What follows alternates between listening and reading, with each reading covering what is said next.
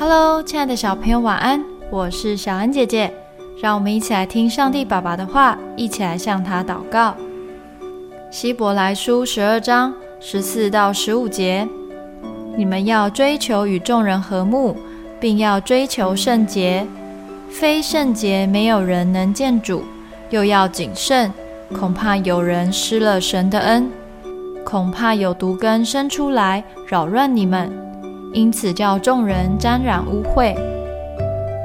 今天的经文说到一件很重要的事情：追求圣洁，就是要离开罪恶，例如贪心、说谎，要活出顺服神、与神更像的生命。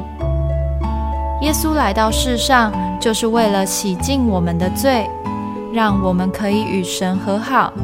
并且为了使我们一直保持在圣洁，还会以管教来提醒我们。圣洁有什么重要的呢？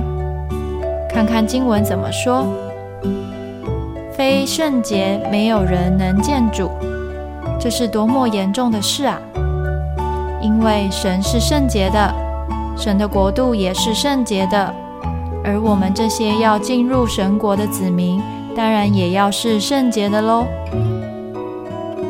不要担心，神会帮助我们，不止洁净我们的罪，也会教导我们追求圣洁，让我们可以进入他的国哦。我们一起来祷告，亲爱的主，请你帮助我改掉我的坏习惯，使我心里常保干净，没有不好的想法。